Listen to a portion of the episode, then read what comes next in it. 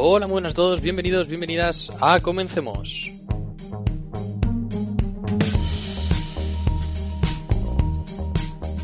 Por fin, qué ganas. Ya el primer capítulo de Comencemos. Perdonar la demora, pero es que, bueno, por esta situación en la que estamos viendo todos, ha habido que posponerlo para hacer algún reajuste.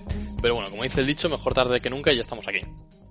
¿Y con quién vamos a hablar en este primer capítulo? Pues tengo el inmenso placer de que la persona que me acompañe sea el director y presentador de la sección en la que yo empecé a salir el año pasado en la radio, eh, debido a un proyecto que hice. Y mm, la verdad es que me hace ilusión porque gracias a esa radio y a empezar a salir ahí ha sido un poco por lo que se me ocurrió la idea de este podcast y de empezar a grabarlo. Y por eso me hace tanta ilusión que esté aquí y que sea el primero que me acompañe. Y antes de hablaros de quién es, aunque algunos ya lo sabréis, eh, os voy a contar un poco sobre él y luego ya lo desvelaré. Estudió periodismo en la Complutense y la verdad es que nada más salir eh, se metió como periodista en Onda Cero, a la vez que hacía durante unos años eh, de corresponsal en la agencia F, Ciudad Real. Luego se metió en la televisión, estando en aquí trabajo como asesor y en espejo público en Antena 3. Y luego cuando volvió a la radio, volvió como asesor en la cadena COPE y actualmente que se encuentra en eh, dirigiendo y presentando el programa de Madrid Trabaja, que es eh, donde he estado yo saliendo yo y que sigo saliendo en una sección. Y bueno, aunque muchos ya lo sabréis, pero tengo el placer de presentaros a Javier Peña. Hola. Hola, muy buenas, ¿qué tal? Buenas, muy bien. Aquí encantado de estrenar contigo tu podcast. Y yo encantado de que seas tú el primero. Ya sabes que para nosotros, para los de Madrid Trabaja, es como si fuera nuestro el podcast. Sí, la verdad es que como comentaba, eh, bueno, para que no lo sepáis, eh, yo empecé en Madrid Trabaja el año pasado gracias a un proyecto que hice con Bankia, que me invitaron a contarlo en la radio. Y, un poco el estar saliendo ahí en la radio y contar las cosas ha sido lo que dije, me falta, me falta seguir contando y mantener una conversación con la gente y tal más larga, porque a mí me encanta hablar. Y bueno, pues de ahí salió este proyecto. Bueno, ¿sabes, lo que te ha pasado, no, Pablo? ¿El qué? Pues mira, que la radio tiene una cosa, la radio es como una droga. Entonces, eh, te hemos dado pequeñas dosis, te hemos ido dando pequeñas dosis cada semana y entonces mm, has querido ir a más, a más, a más, a claro, más. es que engancha. y al final te has enganchado a la radio, sí, claro. Sí, está claro. Y nada, pero bueno, hoy eh, no soy yo el que vengo a hablar, eh, hoy quiero que hablemos de ti, porque sobre todo eh, pues que nos cuentes un poco, eh, aunque yo iré haciendo preguntas y tal, pero que nos cuentes un poco eh, cuál ha sido todo tu recorrido como emprendedor, porque al final lo que estamos aquí es para escuchar experiencias y aprender pues tanto de lo bueno como lo malo, que la experiencia es un, es un grado. Y bueno, pues para todos aquellos, y yo me incluyo porque no llevo mucho tiempo emprendiendo, que no tenemos experiencia, pues qué mejor que aprender de la de los demás. Bueno, yo lo que te puedo contar es que eh, como has mencionado, digamos que mi experiencia emprendedora empieza en 2009. Y realmente empieza en esa época porque mm, antes, en 2008, pues eso, había dejado un trabajo eh, que estaba bien, o sea, que estaba bien yo, me refiero, que, no es que estuviera mal, pero sí, que sentía la necesidad de que estaba llegando un momento en el que eh, el aburrimiento se podía apoderar de mí, ¿sabes? Sí, que por otros lados podías evolucionar más. No, lo sé. Eh, verdaderamente, cuando me fui en 2008 es que no sabía qué es lo que quería hacer. O sea, no te puedo decir, ah, no, es que yo ya tenía claro en 2008 que quería emprender. No, no, porque de hecho, fíjate, por ejemplo, estuve intentando entrar en la tele, que no lo había hecho nunca.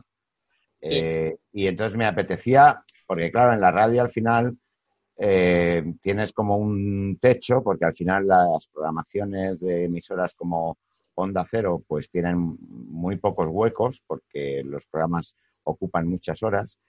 Y, dije, bueno, pues yo eh, me apetece, si estoy en la radio, digamos, como haciendo lo que ya he hecho, no voy a aprender nada más. Sí. Y, y, en la tele no me hubiera importado pues empezar de redactor, de reportero, porque era una cosa nueva que me iba a permitir aprender otra, otra parte de la profesión que, era diferente, ¿no? Pero bueno, estuve haciendo pruebas y no surgió nada. O sea, estuve haciendo pruebas para varias cosas, alguna de ellas alucinante, porque yo ya no me lo podía imaginar. Pues eso, participé, por ejemplo, en un casting para ser presentador en, en la tele de Asturias y estas cosas, ¿no? Sí, cosas ya más desarrolladas. Sí, que van mucho más allá de lo que yo realmente pretendía hacer en, la televisión. y, bueno, y al final le di vueltas y cuando eh, descubrí o, más o menos vi la necesidad que había de, una web como Portal Parados, pues me lancé y dije, fíjate, te voy a contar una anécdota. Em, yo cuando me fui de Onda Cero, eh, llegué a un acuerdo con ellos. Está mal decirlo porque, bueno, eh, llegué a un acuerdo con ellos. Bueno, sí. Y uno de los temores que tenía el director general de Onda Cero eh, era que yo, digamos, me llevase el dinero de la indemnización para mm, al mes siguiente irme a una cadena de la competencia, ¿no? Yo le dije por activa y por pasiva que eso no era así y, después, cuando monté Portal Parados, le llamé al director general de, Onda Cero para decirle, ves, mm, yo lo que quería era eh, montar mi propio proyecto. Digo, me hubiese gustado que ese proyecto hubiera sido dentro de Onda Cero, hubiera sido mucho más fácil porque tienes un paraguas de una grandísima empresa. Sí, ya tienes un renombre. Claro, digo, pero como no ha sido posible, digo, pues que sepas que voy a montar esto y este es eh, mi proyecto en este, en este momento. Entonces, bueno, pues fue un poco así como, como empecé, ¿no? Y luego te das cuenta que yo creo que, y, seguro que a ti te pasa, Pablo, que cuando llevas dentro el gusanillo del emprendimiento, a veces no eres consciente. Tú tienes la suerte de que con 20 años ya eres consciente. Pero hay otra mucha gente. Pero también ha sido porque, bueno, he tenido un, último año, porque ha sido todo en el último año, no sé a ti cómo te pasaría, pero ha sido gracias al último año que a base de, muchísimas cosas que me han pasado ha sido lo que me lo ha sacado. Entonces también supongo que es un poco la suerte que tienes y cómo te mueves. No, y yo creo que es, el carácter que tienes. Es decir, yo creo que eh, eh, tú tienes que tener un carácter predispuesto para, emprender.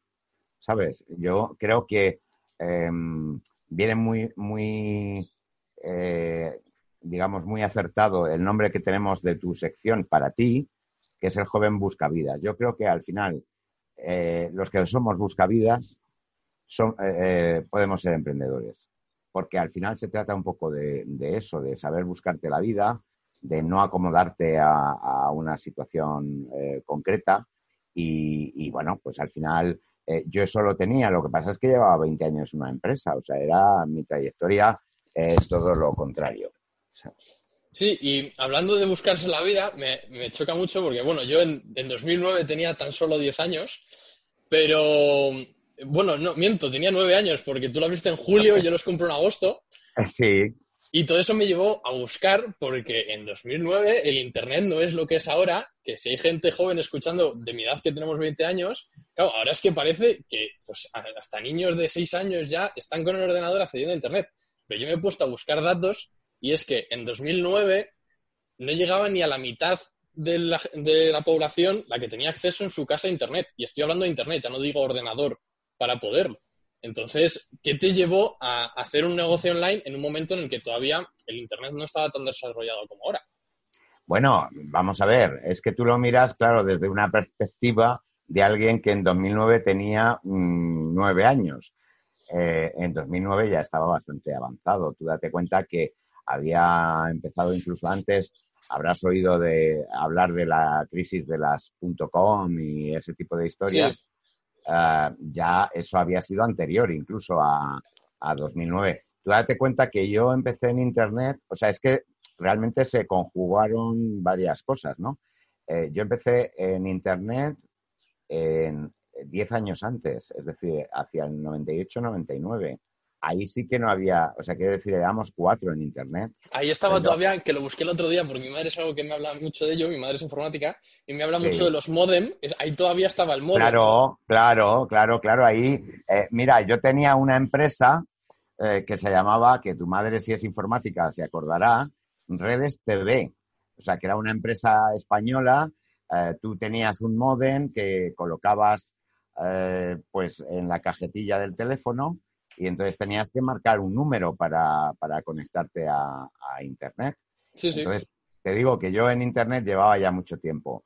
Había tenido, eh, por ejemplo, yo en las redes sociales empecé antes de Facebook eh, con MySpace, que luego fue una red que desapareció, porque a mí Internet me, siempre me ha parecido eh, muy curioso. O sea, yo, yo tenía siempre curiosidad por hablar con gente de otros países. O sea, a mí me, de hecho fue lo que me enganchó, que, que me acuerdo que fuimos a la oficina de una amiga a montarle el modem porque no tenía ni idea de cómo montarlo y, yo cuando descubrí que podía hablar con gente de Estados Unidos, de Colombia. Sí, de cualquier parte del mundo.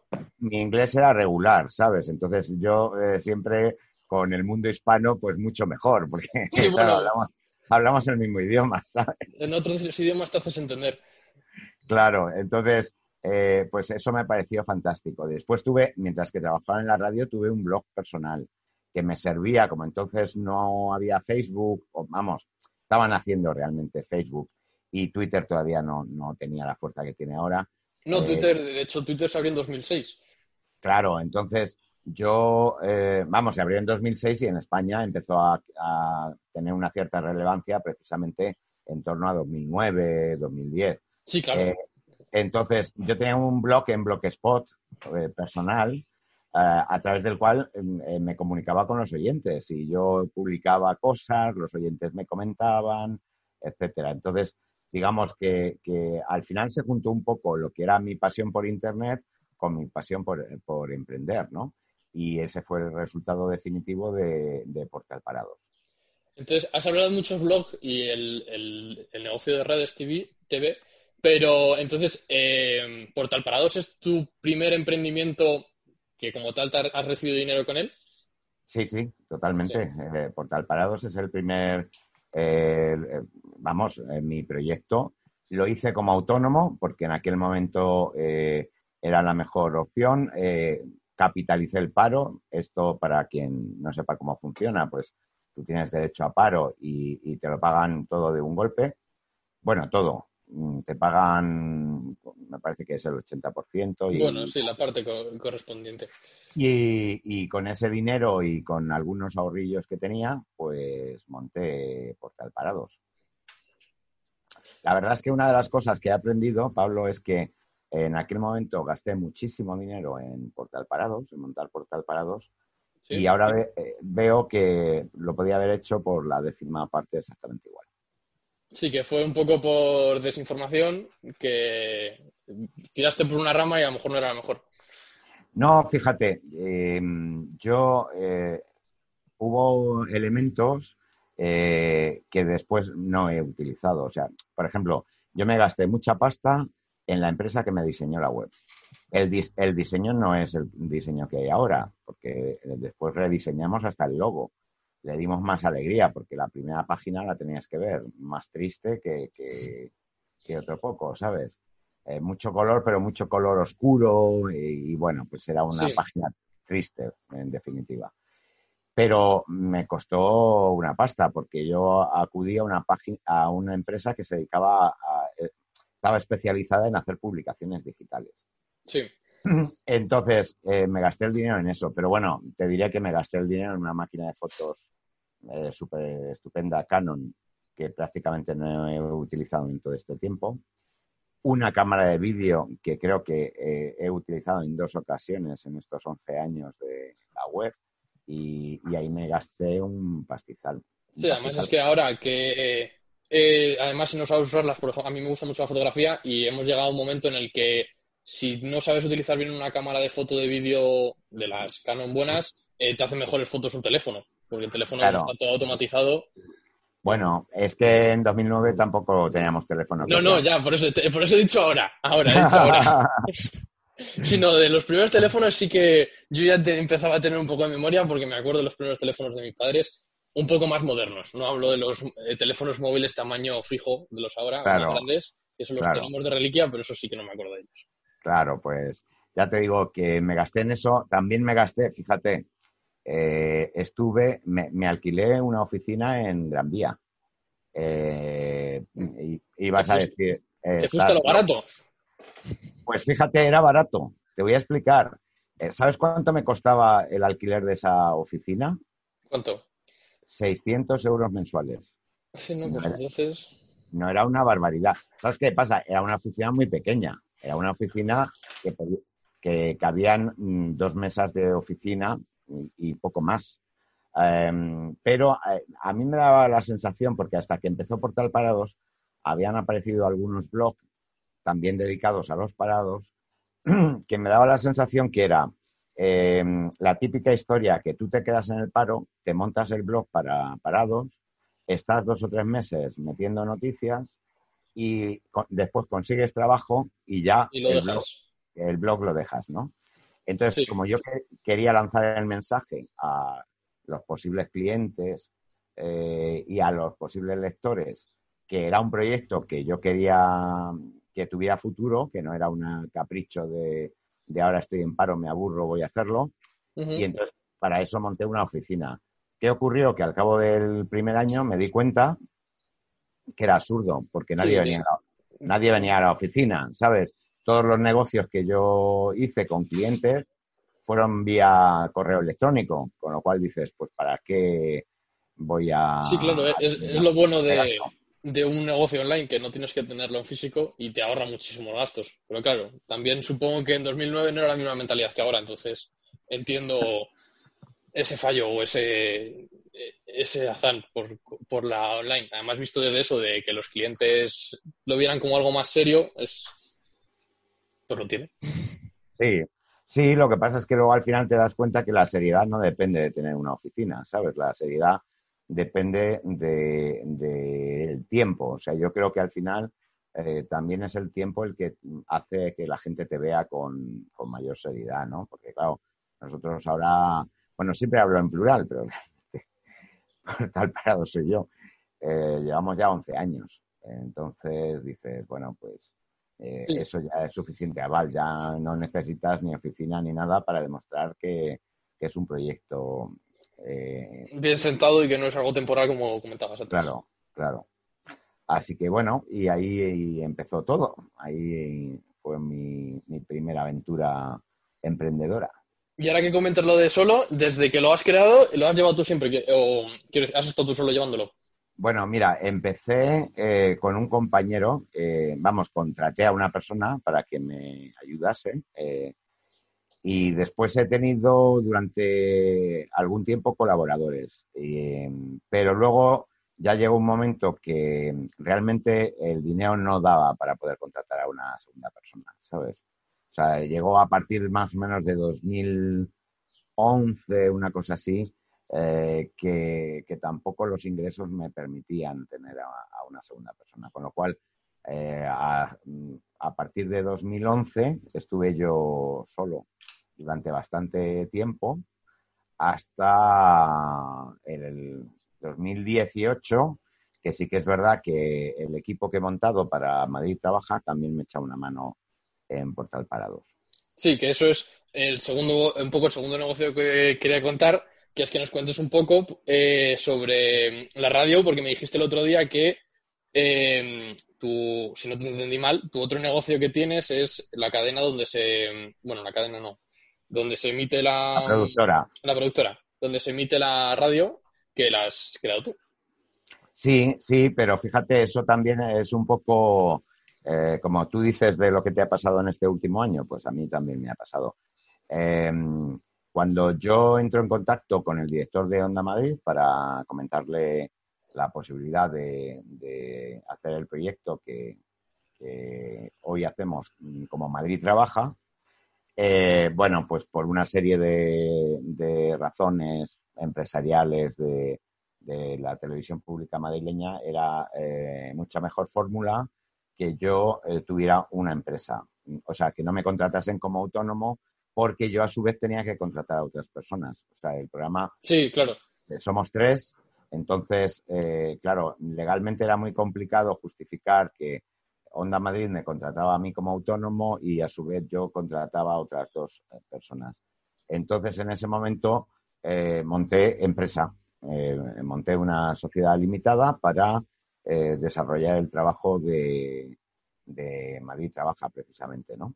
Y además te diré que todo tiene vinculación porque ahora Portal Parados también está incluido eh, dentro de la productora. Somos una productora, digamos, de contenidos, podríamos decir, audiovisuales más que de radio, ¿no? Y, y, eso pues me ha llevado a indagar, todavía no es algo que tenga muy avanzado, porque también me ha pasado lo mismo que a ti, con esto del confinamiento y del COVID, hemos tenido que echar marcha atrás en el proyecto que teníamos, que era empezar a vender eh, programas de radio a otras cadenas, porque realmente las productoras así tipo, eh, existen en televisión eh, muchas productoras que además trabajan para varias cadenas, o sea, no trabajan para una cadena sola, ¿no? Sí. Y entonces dije, bueno, eso en radio no existe. Existen productoras, pero siempre asociadas a grandes estrellas. O sea, pues Carlos Herrera tiene su propia productora, eh, en su momento, pues otra gente que, que, tenía mucho éxito en la radio, pues tipo Luis de Olmo tenía su productora, pero no es algo habitual, o sea, porque la productora de Carlos Herrera solamente produce el programa de Carlos Herrera, no produce los programas para otras emisoras de, de radio. Entonces, yo lo que sí quería era haber intentado generar una cartera, digamos, de programas de radio que pudiéramos vender a, emisoras. Esto era antes del COVID-19, porque con el COVID-19 todo eso se ha venido un poquito abajo y lo tenemos parado, claro, porque ahora mismo no tenemos posibilidad de, desarrollarlo. Sí, ahora lo puedes hacer todo más manera, eh, de manera teórica y, plantear ideas. Sí, lo que pasa es que, ¿sabes qué pasa? Que eh, yo me gusta que las ideas tengan un refuerzo con algún tipo de demo, ¿sabes? Entonces, es muy difícil ahora mismo hacer una demo de, un programa, ¿sabes? Ya lo era antes porque tampoco es que tengamos infraestructura eh, para hacerlo, pero bueno, estábamos mirando, incluso tenía yo sitios para eh, alquilar algún tipo de estudio y, demás, pero claro, es que ahora no nos podemos reunir, ni nos podemos juntar, ni podemos hacer nada, ¿sabes? Con lo cual ha quedado ahí un poco parado. Bueno, a ver si pasa rápido y se puede continuar. Y hablando de lo que comentabas, de, que mm, eh, las tenía solo, sobre todo en la radio, lo tiene gente mm, específica que solo llevan su programa de radio. Eh, ¿Cómo fue para ti el que de repente te dijeran en Onda Madrid el de crear una empresa? Porque claro, yo lo relaciono, lo que comentabas tú en la tele, con un renombre muy grande de productoras. Es decir, a mí me dices productora y me vienen a la mente productoras muy grandes y como, eh, pues como si me dices montar un periódico, me vienen nombres de periódicos que ya están muy asentados en, el, en este mundo. Entonces, ¿cómo fue para ti el que de repente te diga Onda Madrid de montar una y, y cómo lo viste tú? Bueno, vamos a ver. A mí Onda Madrid tampoco me dijo que montase una productora de radio. O sea, quiero decir, a mí Onda Madrid lo único que me dijo, bueno, tampoco es que me lo dijera exactamente, sino que charlando entre el director y yo, pues eh, vimos que la mejor fórmula era era crear una empresa. Em, durante el primer año yo no me planteé el montar e, esa productora de radio. Eh, esa productora de radio, ahora que yo creo que ya Madrid Trabaja está bastante consolidado, entonces sí que me planteé este año el, ser yo eh, quien montase la productora. Eh, claro, todo esto, como tú dices, mm, te, comparas con las grandes, pero las grandes en algún momento han sido chiquititas. Sí, está claro. Todo el mundo empieza. Eh, eh, pasa igual con los eh, periódicos digitales. Al fin y al cabo, Portal Parados es un periódico digital. Es verdad que es un periódico mm, de lo que llaman vertical, porque estamos especializados en un tema, pero yo te puedo contar que al mismo tiempo que yo monté Portal Parados, se montaron eh, otros dos o tres periódicos digitales, de los cuales el único que sobrevive es uno que se llama La Información eh, y ha pasado por muchos problemas. Muchas veces el crear un proyecto chiquitito te ayuda más a consolidar que cuando tu idea es crear un producto grande. Porque, claro, eh, con el ejemplo del periódico me parece muy acertado. si tú creas un periódico online que no tiene la facturación que pueda tener un periódico de papel, pero mm, digamos tu mentalidad es montar la misma redacción que tendrías con un periódico de papel, tienes muchas papeletas de que eh, el periódico fracase. No sé si me he explicado. Sí, sí, porque eh, tienes una idea de, de, gastos que no puede cubrir el periódico al ser, sobre todo al inicial, porque es algo más pequeño. Claro, es que si yo hubiera montado, eh, por ejemplo, Portal Parados, no te voy a decir ya con una redacción como la que tiene, yo que sé, el país o el mundo. Con cinco redactores, hoy en día Portal Parados no existiría. Sí, porque no hubieras podido eh, sustentar. Claro, entonces ahí dependes de que eh, tengas un inversor, como le ha pasado a algún periódico que mm, estoy poniendo, o sea, estoy recordando, que fíjate, no me acuerdo el nombre, pero me acuerdo del proyecto. Y ese periódico eh, lo tuvo el apoyo del BBVA. Y entonces, claro, disparaban con pólvora del rey, porque el BBVA pues empezó a soltar dinero, empezó a soltar dinero, empezó a soltar dinero. ¿Qué ocurrió? que al final mm, se veía que ese periódico nunca iba a ser rentable. Y llegó un momento que el BBVA dijo, pues ya voy a dejar de soltar dinero. Cuando el BBVA dejó de soltar dinero, adiós al periódico. Sí, porque no tuvieron primero una base, eh, pues lo que comentas tú, de, gasto inferior o, vamos, gasto relacionado con lo que ganan y, no tenían esa planificación previa.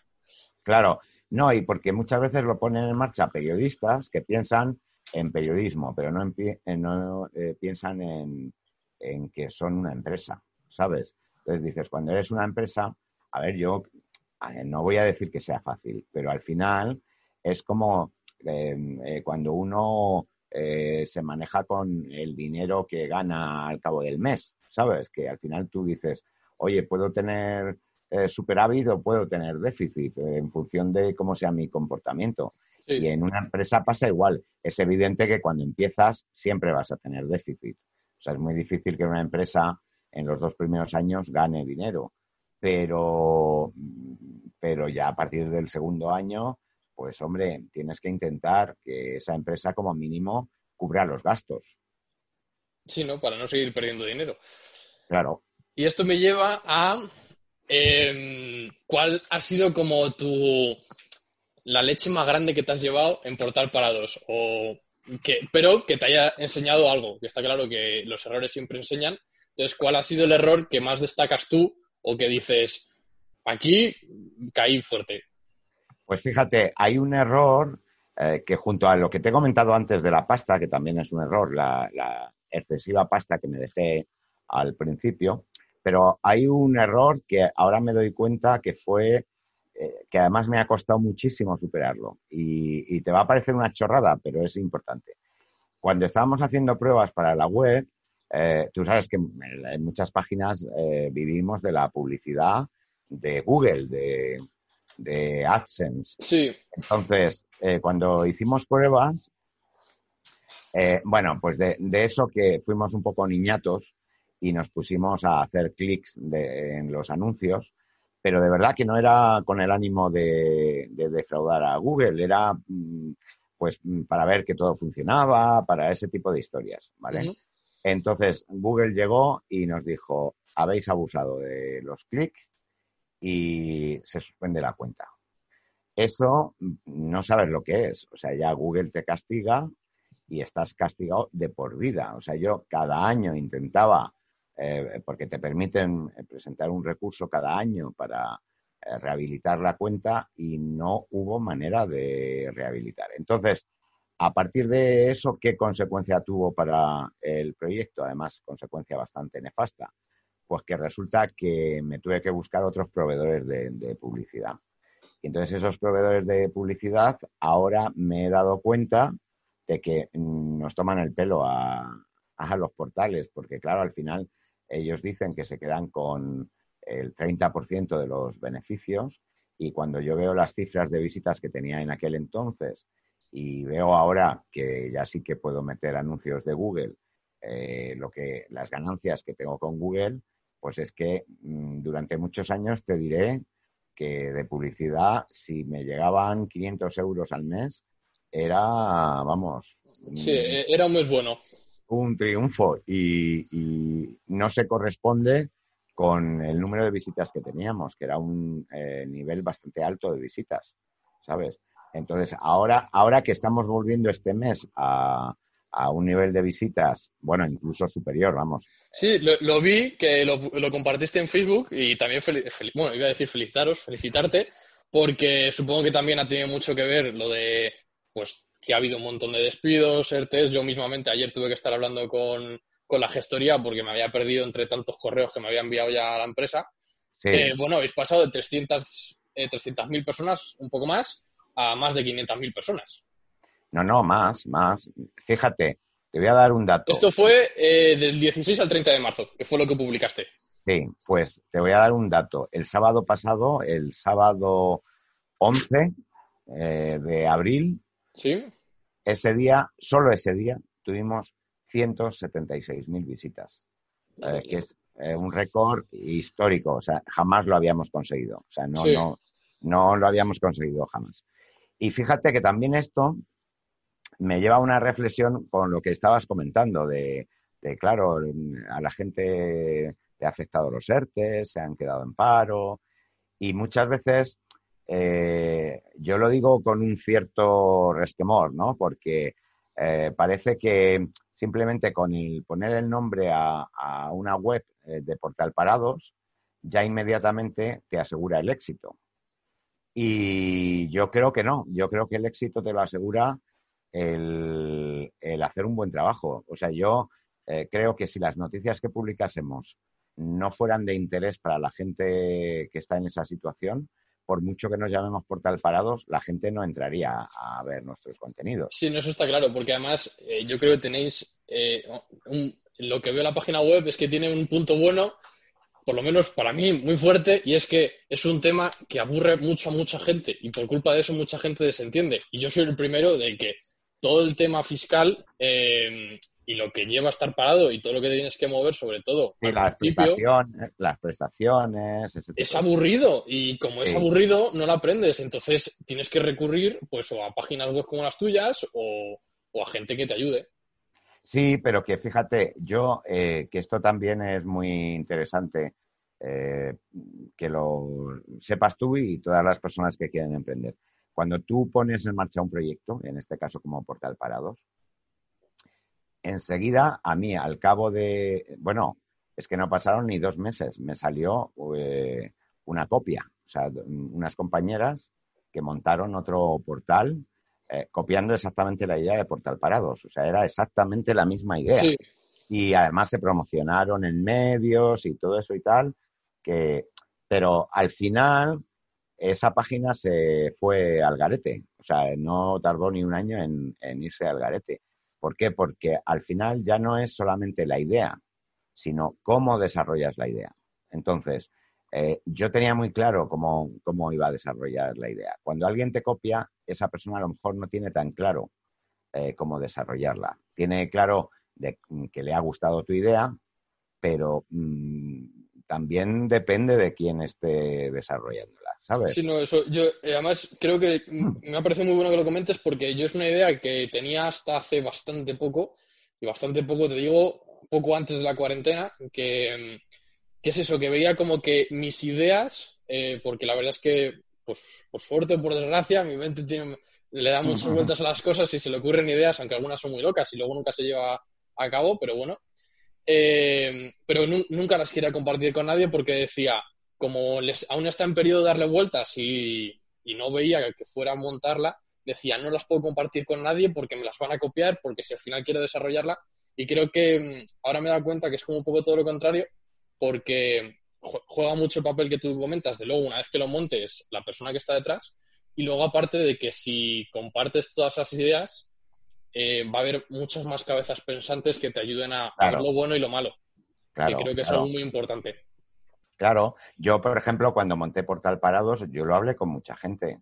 O sea con mucha gente eh, mira además se dio la circunstancia claro yo no sabía cómo cuando monté Portal Parados Mm, no sabía cómo funcionaba el negocio de Internet. O sea, yo eh, dije que llevaba 10 años entrando a Internet, eh, pero como usuario, pero no había estado nunca en el lado de quiero ganar dinero con Internet, ¿no?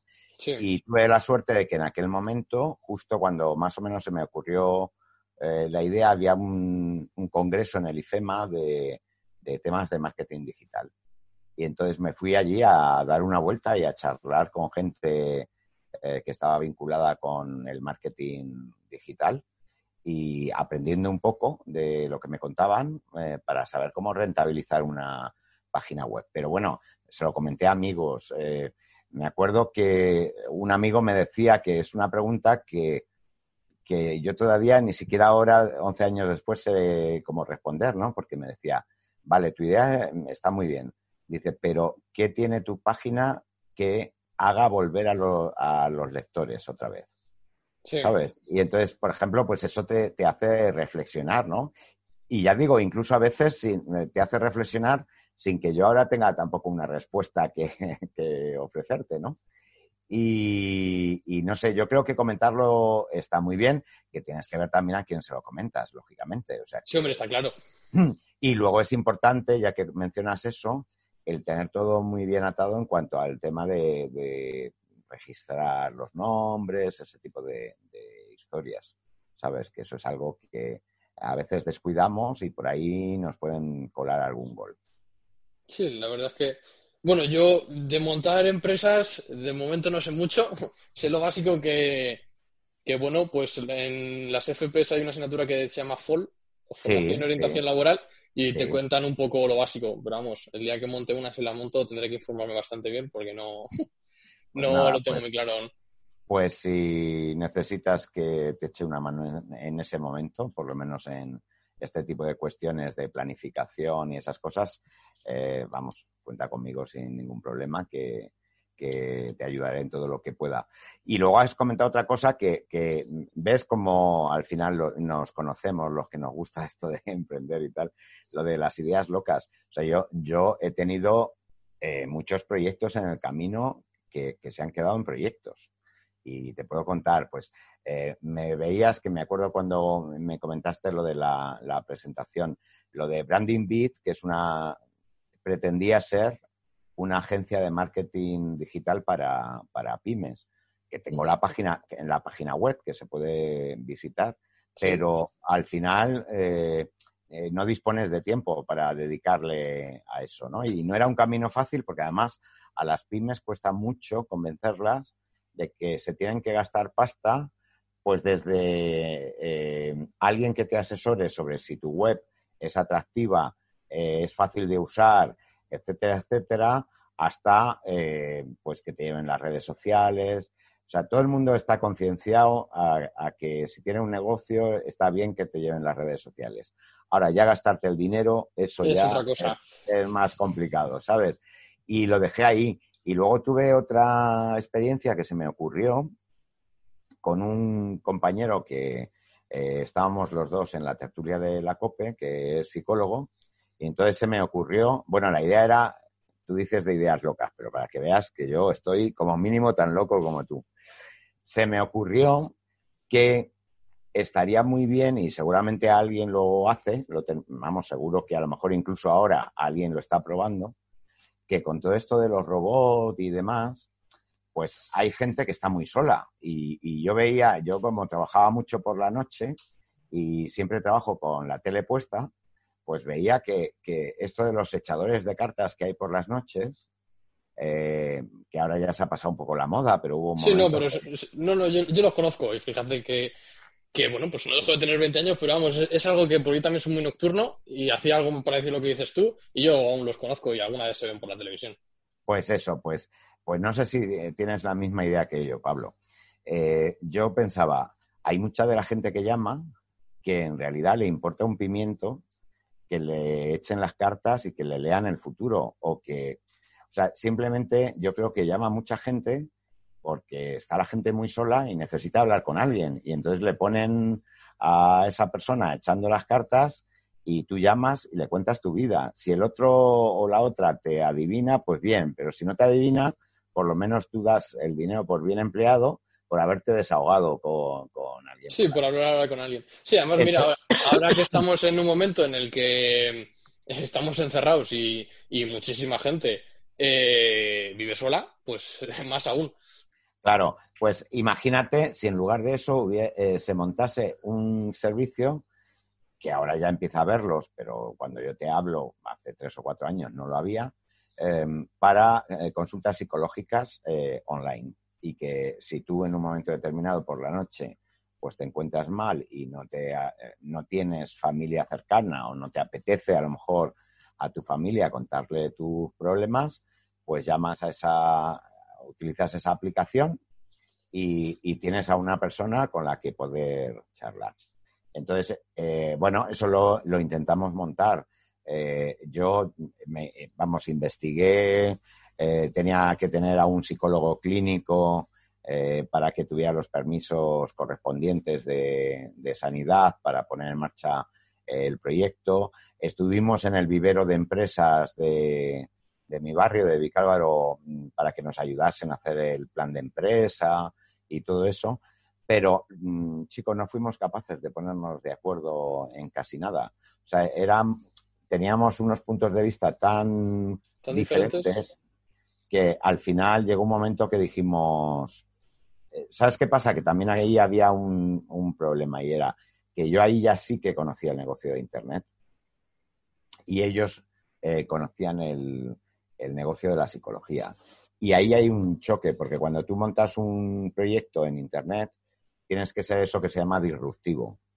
Entonces, eso que queda, la palabra queda muy bonita, significa en definitiva que por una consulta de un psicólogo que a lo mejor te cobra 50, 60 o 70 euros, tú tienes que cobrar en Internet 30. Entonces, ahí ya chocamos con la cuestión deontológica, del psicólogo que dice, hombre, ¿cómo voy a cobrar yo 30 euros eh, por una cosa que tal? Y ahí no nos pusimos de acuerdo. De hecho, estábamos en esa discusión del precio cuando apareció una eh, aplicación ya que ofrecía eh, atención psicológica y entonces ofrecían el mismo precio que yo había recomendado poner. Y entonces me dijeron ellos, ellos es que me acuerdo perfectamente, dice, es que la nuestra eh, va a ofrecer mayor calidad. Digo, ya digo, pero ¿sabes qué pasa? Que al principio la gente no lo sabe. Ya. Es decir, que cuando tú empiezas y hay dos empresas que hacen lo mismo, la gente no sabe cuál de las dos empresas es mejor. Con lo cual, la primera toma de decisión es por precio. O sea, al final tú te decantas por una o por otra porque te resulte más barata. Si luego es verdad que la otra es mejor, pues a lo mejor le das una oportunidad, pero en principio, para que tengas una oportunidad tienes que empezar con el como mínimo con el mismo precio que tu competencia. Eso o invertir mucho en ventas, que bueno, yo sí conozco casos de cifras que yo diría que en negocios eh, parecen locuras, pero con un buen sistema de ventas y demostrándole y haciendo un buen sistema de embudo, que ahí sí que entra el precio, o sea, no le vas a poner directamente esos 70 euros.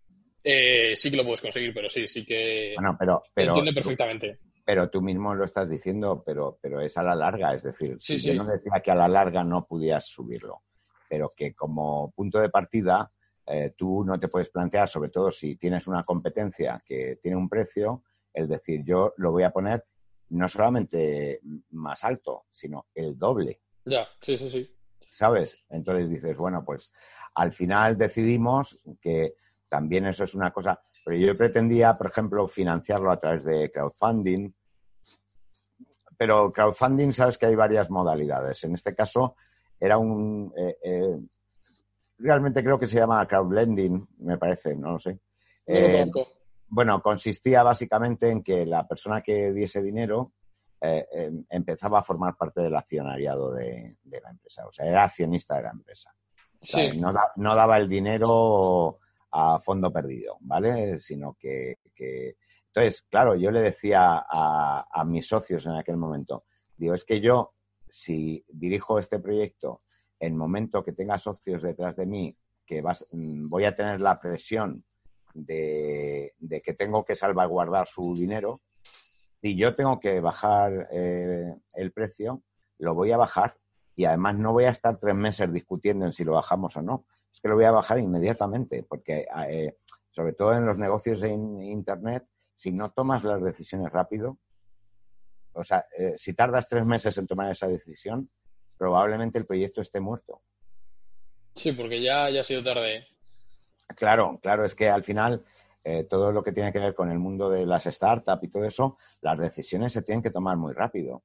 Claro, corres el riesgo de meter la pata, pero, pero es que, mm, si, eh, desde luego, si las tomas lento, ahí seguro que has metido la pata.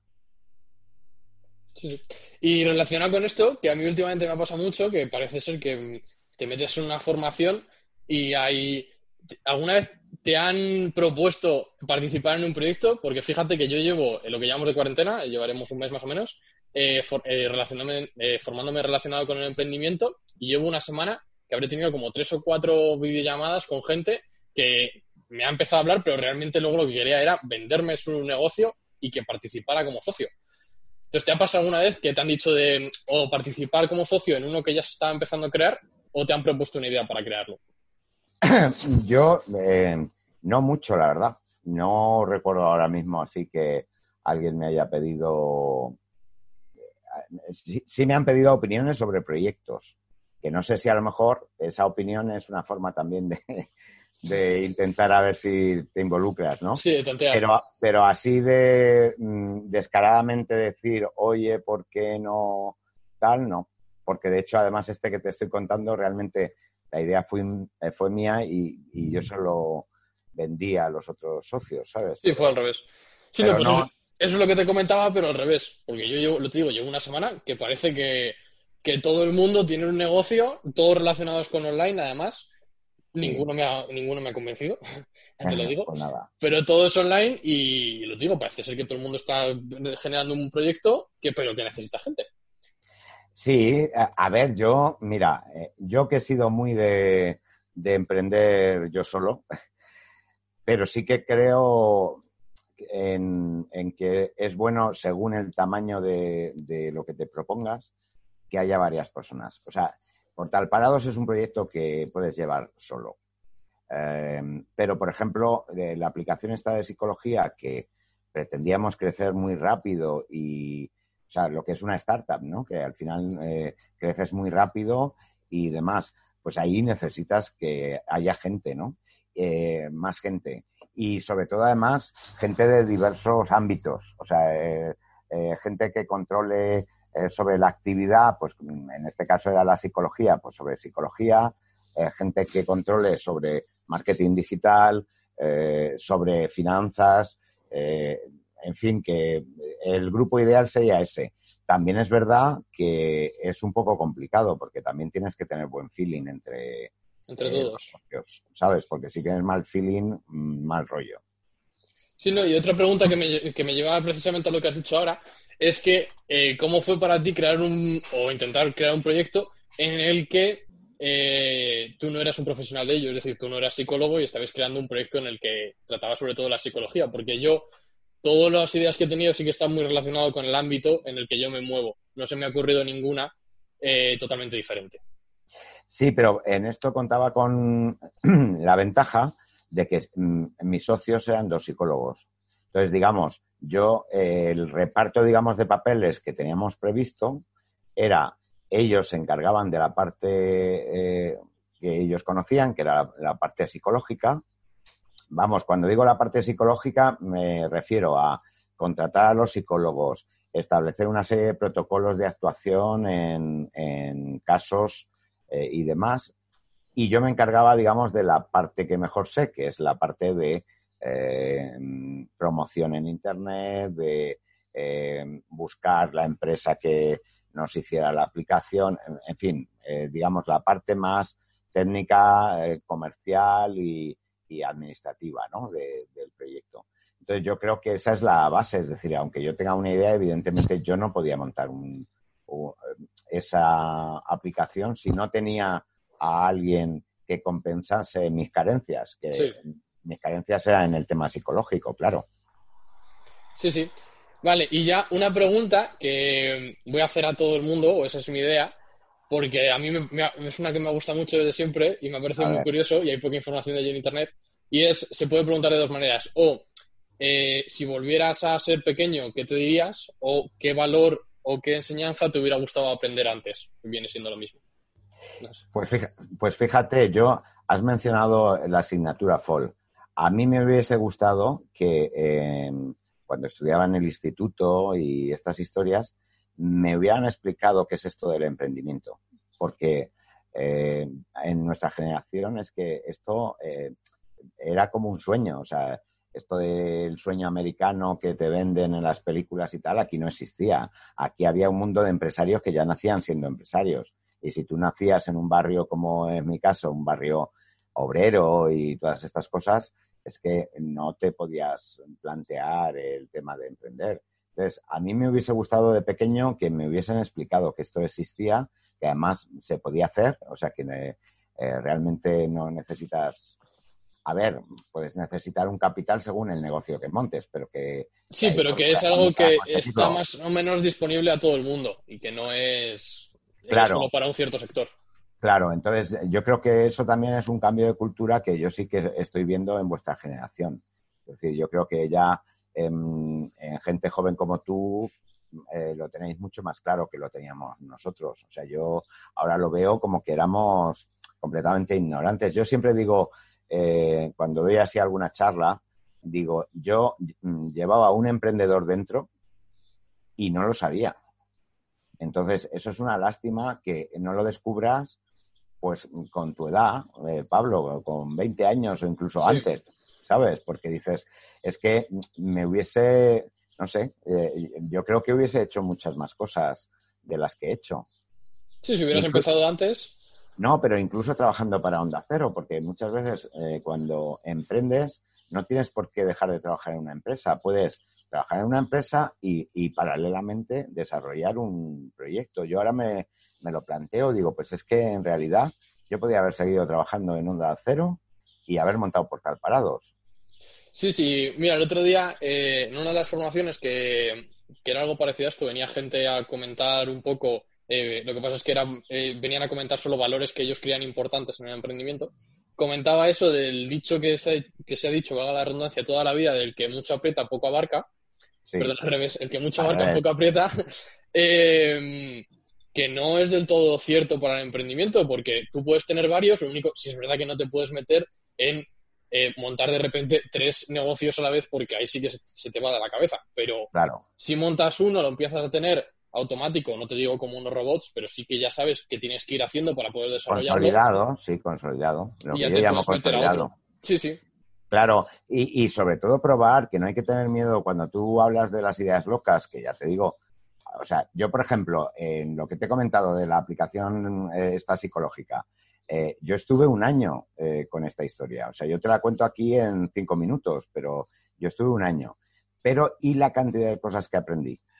Es decir, incluso sin desarrollar la aplicación y habiendo sido un fracaso, entre comillas, porque al final los socios decidimos no montarlo, eh, yo he, aprendido un montón de cosas de esa, de esa experiencia. Y, he aprendido cosas que me sirven después para, para otros proyectos. Entonces, no hay que tener miedo en intentarlo. Eh, y aunque luego no salga, por lo menos te vas a llevar la enseñanza de, de todo eso. ¿sabes? Entonces, pues ya te digo, por ejemplo, yo aprendí, pues, por ejemplo, mucho de aplicaciones móviles, porque estuve reunido con varias empresas eh, que te, cuenta, eh, te cuentan un poco eh, cómo funciona. o sea, claro, no te enseñan a, programar, pero esto que se llama interfaz de, de, las aplicaciones y tal, ¿no? Pues de eso aprendes mucho de cara a otro proyecto que puedas eh, desarrollar más adelante. Con lo cual yo ahí sí que digo que la gente se lance. A ver, con un... O sea, controlado... Con cierta cabeza.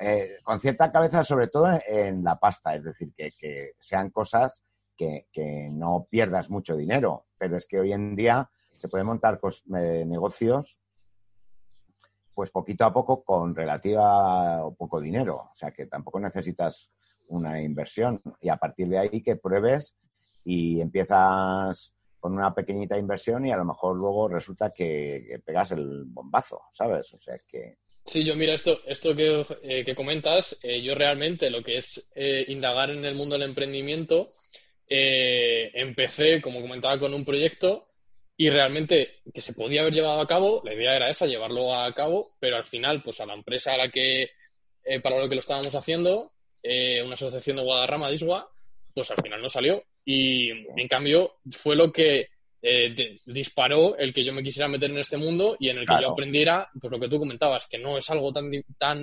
difícil, que no es solo para cierta gente y, eso fue el detonante. Claro, por eso, pero pues ese es el ejemplo eh, similar al que yo te digo. O sea, vosotros preparasteis este proyecto, que además nos estuviste contando en Madrid Trabaja, con lo cual lo conozco muy bien, que además yo creo que era una gran idea, em, pero eh, eso no ha caído en saco roto. O sea, aunque el, el proyecto no se haya convertido en una realidad, mm, todo lo que has aprendido es que te va a servir para el siguiente. O a lo mejor em, resulta que esta asociación eh, no lo ve claro, pero mañana encuentras a otra asociación que lo ve más claro y que, y que le parece bien. Entonces ya tienes una base ahí, no empiezas de cero completamente, ¿sabes? Sí, sí, sí, está claro que, que como decíamos al principio, que el saber no ocupa lugar y, y que todo te enseña. Y si no, pues la experiencia es lo que te llevas. Y ya un poco... dime, dime. No, simplemente, y que muchas veces eh, lo que aquí, eh, eso sabes que lo decimos mucho en el programa, que aquí en España está como muy mal visto el fracaso, que tú montes algo y, fracases. Y que en otros sitios como Estados Unidos, cuando tú vas a montar un proyecto y necesitas una inversión del banco, que te den dinero en el banco, em, lo primero que te preguntan es cuántas veces has fracasado. Y si no has fracasado mínimo dos o tres veces, no te dan el dinero. Sí, eh, eso lo, lo, escuché yo hace poco y me pareció muy curioso. Pues es que, eh, pero tiene su lógica, porque al final dices, oye, esta persona ha fracasado, esta persona ha aprendido, o sea, quiero decir que ya tiene un bagaje. Si no ha fracasado nunca, mm, tiene muchas posibilidades de, fracasar, porque eh, no ha aprendido nada en ese tiempo, ¿no? No, no, ha, no ha tenido meteduras de pata. Entonces, mm, yo creo que en eso también eh, en España tenemos que cambiar un poco la mentalidad. Eh, sí, yo coincido y de hecho, bueno, en parte este proyecto lo quiero generar por eso, porque eh, me parece que, el saber es un, grado y que la experiencia lo es. Entonces, pues aunque al principio no lo puedas tener, pues que aprender de otra gente. Y por eso un poco el montar también esto, para que ir aprendiendo de errores de otros y aunque hemos hablado de, tu error más mayor, no me quiero quedar solo con lo malo y también, así como un poco última pregunta para cerrar bien, es ¿cuál ha sido tu, tu mayor logro o tu mayor aprendizaje con el que te quedarías de lo que llevas emprendiendo? Pues mira, yo sobre todo mm, eh, Portal Parados. Mira, cuando tú emprendes un, un, proyecto como Portal Parados, es como tu hijo. Entonces, eh, mi hijo ya tiene 11 años. Entonces ya eh, con 11 años ya le empiezas a ver, no es lo mismo cuando es bebé, o sea, es que es lo mismo, ¿sabes? Entonces al principio es bebé, lo tienes que mimar mucho, lo tienes que cuidar mucho, dedicarle muchas horas y ya cuando empieza a entrar casi en la preadolescencia, pues ya le puedes dejar un poco más a su aire. Entonces, eh, para mí es el orgullo de, de Portal Parados, con el que te voy a decir, no solamente a ver, dinero no me ha hecho millonario por tal parados. Eh, esto hay que decirlo. Pero me ha dado muchísimas satisfacciones y sobre todo además la satisfacción de ayudar a mucha gente. Te voy a contar una cosa que ayer me emocionó. Dime. Ahí, eh, nosotros, eh, yo he querido en Portal Parados tener una relación muy personal con la gente que visita Portal Parados. Yo hay gente que conozco, lectores de Portal Parados con los que tengo trato. Sí. Y ayer me escribió un señor que para mí siempre ha sido un ejemplo de cómo superar la crisis anterior, la de 2008, ¿no? Un señor de andaluz eh, que con 50 años se encontró con la crisis de la construcción, él era marmolista y, bueno, y estuvo mucho tiempo en el paro, mucho. Y de pronto eh, dijo, bueno, pues esto tengo que hacer algo y se metió a hacer una FP de cocina. El tío fue el mejor alumno de, ese curso, de, su de la formación. De la formación, de tal manera que captó la atención de los profesores, eh, eh, le ofrecieron trabajos y al final ha estado trabajando en el Parador de Sevilla. O sea, te quiero decir que eh, no ha trabajado donde más pronto. Con lo cual, para mí siempre es un ejemplo porque una persona con 50 años que se reinvente de esa manera y consiga el cambio y tal. Y ayer me escribió, me escribió porque se ha quedado en el paro otra vez. Y entonces me decía que, bueno, que se acordaba mucho de, de la anterior etapa de Portal Parados y tal, y, y, que estaba muerto de miedo, que estaba muerto de miedo y que, mmm, bueno, pues que me escribía porque necesitaba como desahogarse con sí. alguien y tal, y no sé qué. Para mí, es, para mí eso es más importante en el proyecto de Portal Parados que el dinero que yo haya ganado en, en Portal Parados. Es decir, que alguien que ahora mismo se encuentra mal acuda a ti no nos conocemos personalmente. O sea, te quiero decir, yo le he hecho, sí. alguna, eh, le he hecho alguna entrevista en la radio y estas cosas, pero eh, no nos conocemos personalmente. Y que en un momento, digamos, de bajón, eh, su mente vuelva a Portal Parados y, y, a mí, para mí es mi máxima satisfacción.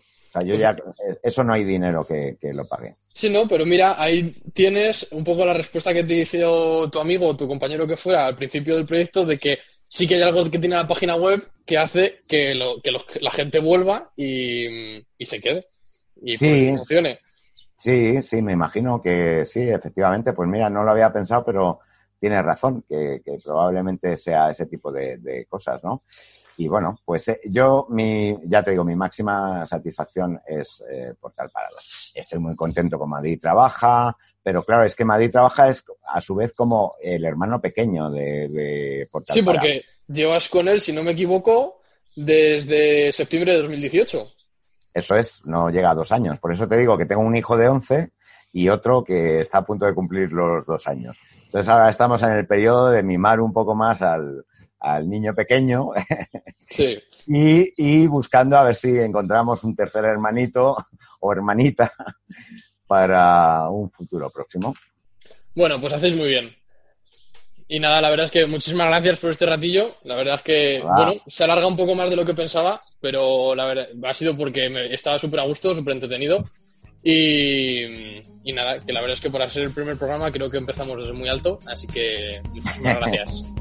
Pues nada, gracias Pablo, que tengas muchísima suerte, que eh, ya te digo que en todo lo que me necesites ahí voy a estar, o sea que, en ese aspecto pues cuenta conmigo y que, y que seguro que vas a tener éxito, todavía no sé en qué, pero mm, seguro que vas a tener mucho éxito porque, porque sí, porque ya te voy conociendo lo suficiente como para saber que, que tienes madera de éxito. Pues muchísimas gracias de verdad.